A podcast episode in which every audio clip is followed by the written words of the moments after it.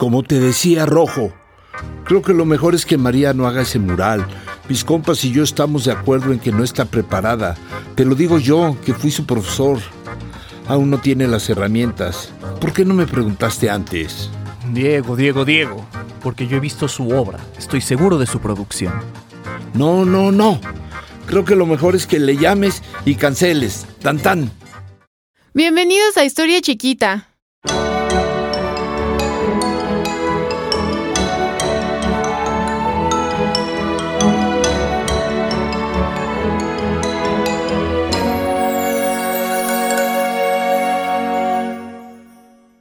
María Izquierdo la conocí, todavía muy ardida en contra de Tamayo, que la había dejado para casarse con Olga. Estaba en contra de todo lo que pudiera parecerse a las niñas bien de México y creo que por eso me puso el sobrenombre de la Rotita. ¿Cómo llegó María a la Academia de San Carlos? No lo sé. Tenía intuición para la pintura y entró a la academia decidida a hacerlo. No había pintor anterior a ella que tuviera ese tipo de oficio. Todos eran mucho más refinados. Pintaba acuarela, preciosas acuarelas empastadas como si fueran washes, pero dejando siempre la transparencia de los blancos, que es lo que hace bellísimas tanto las suyas como las de Tamayo. Lo que acabamos de escuchar es un pequeño fragmento del libro Una mujer en el arte mexicano, Memorias de Inés Amor, en donde habla un poco acerca de sus relaciones con los pintores dentro del arte mexicano, ya que Inés fue una promotora y galerista importante en la escena del arte moderno en México pero de ella hablaremos en otro podcast. Inés está platicando sobre María Zenobia Izquierdo Gutiérrez, una artista pintora mexicana nacida en San Juan de los Lagos en el año de 1902. María siempre fue muy cercana a sus abuelos y muy joven contrajo nupcias con un militar de nombre Cándido Posadas. Si alguien está en desacuerdo, que hable ahora o calle para siempre.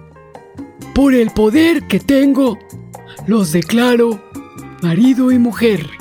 Le digo, señor, ha hecho y tomado la mejor decisión en casarse con mi María. Es joven, es linda y es muy educada. 15 años recién cumplidos. Pero ese matrimonio estaba destinado a romperse.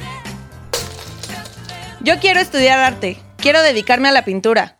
Madre a una joven edad, y con hijos pequeños, se mudó a la Ciudad de México, algo sumamente osado para la época, e ingresó a la Escuela Nacional de Bellas Artes en 1928. Ahí se relacionó con artistas como Manuel Toussaint, Germán Gedovius y Rufino Tamayo. Y en una de las exposiciones de los estudiantes mostró tres cuadros firmados como M Izquierdo. Lo único salvable de la exposición de los estudiantes son los tres cuadros firmados por M Izquierdo, eh, pase al frente, muchacho. ¿Quién es? Eh, soy yo, María Izquierdo. María, me gusta mucho tu obra. Es admirable. ¿De verdad? Sí, María. Eres una promesa del panorama dentro del arte. Necesitamos impulsar artistas como tú. Aunque el éxito de María apenas comenzaba, ese día tuvo que retirarse rápido, porque sus compañeros le arrojaron cosas, la mojaron con agua.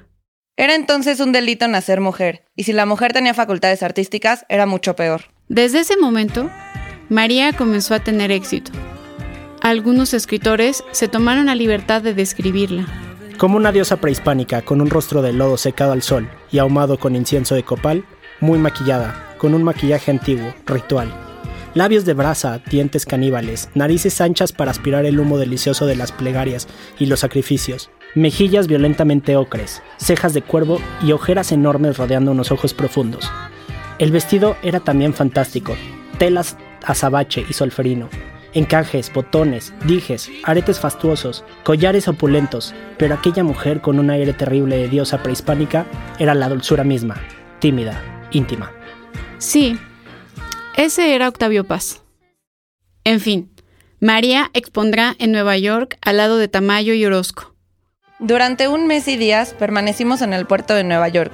Ocupamos todo nuestro tiempo para ir a museos, visitar exposiciones, conciertos, teatros, rascacielos. Estuvimos en el barrio negro del Harlem, los parques, zoológicos, Nueva Jersey, el acuario, el circo, Coney Island y la feria monumental, montañas rusas, juegos y los freak shows en donde conocí a la mujer gusano. Hombres muy pequeños, grandes, Indudablemente, era la ciudad más grande del mundo.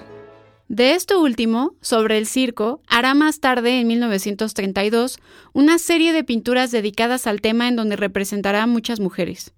María estará dentro de la exposición Mexican Arts, promovida por René Darnoncourt para el Metropolitan Museum, y más tarde, Izquierdo, al igual que Rufino Tamayo, con quien tuvo una relación emocional, estuvieron vinculados a los contemporáneos formados por Javier Villaurrutia, Salvador Novo, José Gorostiza, Jorge Cuesta, Jaime Torres Bodet, entre otros. Los contemporáneos, como dirá Karen Cordero, propondrán un arte mexicano basado en valores formales y cosmopolitas en vez de temas históricos o folclóricos. Trataron de expresar una mexicanidad mediante el diálogo con lo occidental.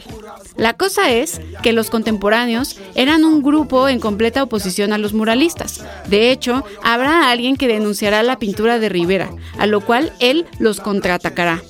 Interesante pregunta en esta conferencia. Sí, leí el artículo del señor Gabriel García Maroto, en donde elogia el empleo de la forma, el color en mis pinturas, y en donde también menciona que no acepta la forma en que he utilizado el arte como instrumento político. ¿Quieren saber qué pienso? Que son maricadas. Sí, quien escribe eso es un marica. Este comentario fue debido a que algunos miembros de los contemporáneos eran homosexuales. La asociación que María tenía con este grupo, que fue tan vocal sobre algunas cuestiones del arte de la época, le costaron algunas cosas al artista. Mucho gusto, señor Uribe.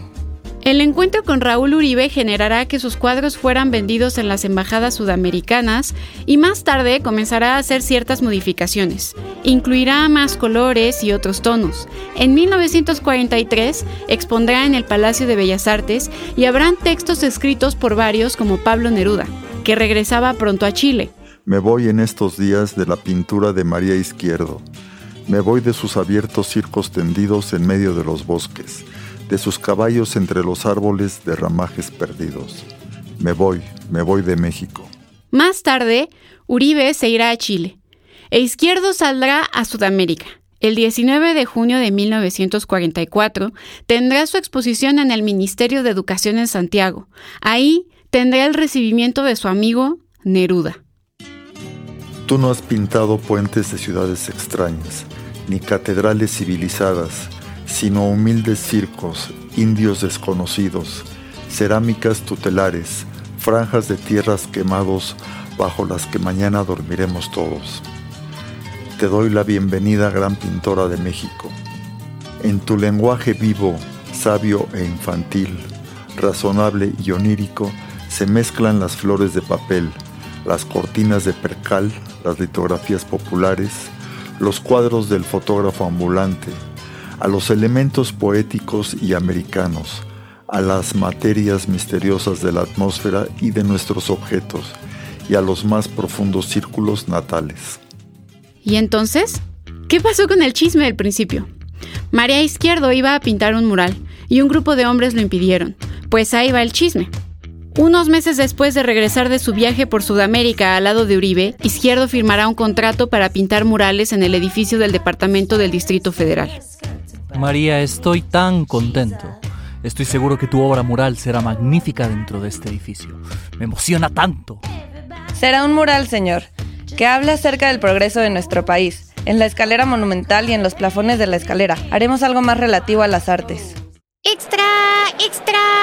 María Izquierdo, primera mujer en derribar a los hombres para pintar murales monumentales. ¿Ya viste quién es? Es la mujer de la que todos hablan, María Izquierdo, la primera muralista que le gana un espacio a Siqueiros y Rivera.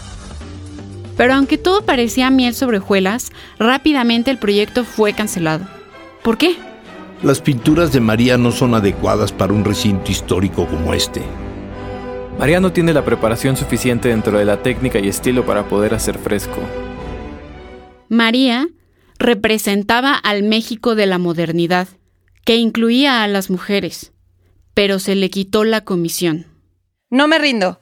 Aunque no pueda pintar el mural que creía en el ayuntamiento, haré unos portátiles. De esta manera le mostraré a estos hombres mi habilidad técnica. Más tarde, la obra de María será una representación de mensajes sobre género, su postura sobre el arte, los colores y la identidad mexicana. Lamentablemente, María, después de una serie de accidentes cerebrovasculares y una hemiplegia, morirá en 1955. Sus restos fueron depositados en la Rotonda de los Hombres Ilustres y perdió su oportunidad de tener un mural en el Distrito Federal. Espero que les haya gustado nuestro podcast. Recuerden seguirnos en nuestras redes sociales como arroba historia chiquita en Instagram, arroba historia en Twitter, como historia chiquita en TikTok y pueden encontrarnos también en historiachiquita.com en donde podrán descubrir más acerca de cada uno de los podcasts con sus bitácoras, en donde podrán ver también fotografías, etc. Cuídense mucho, hasta la próxima.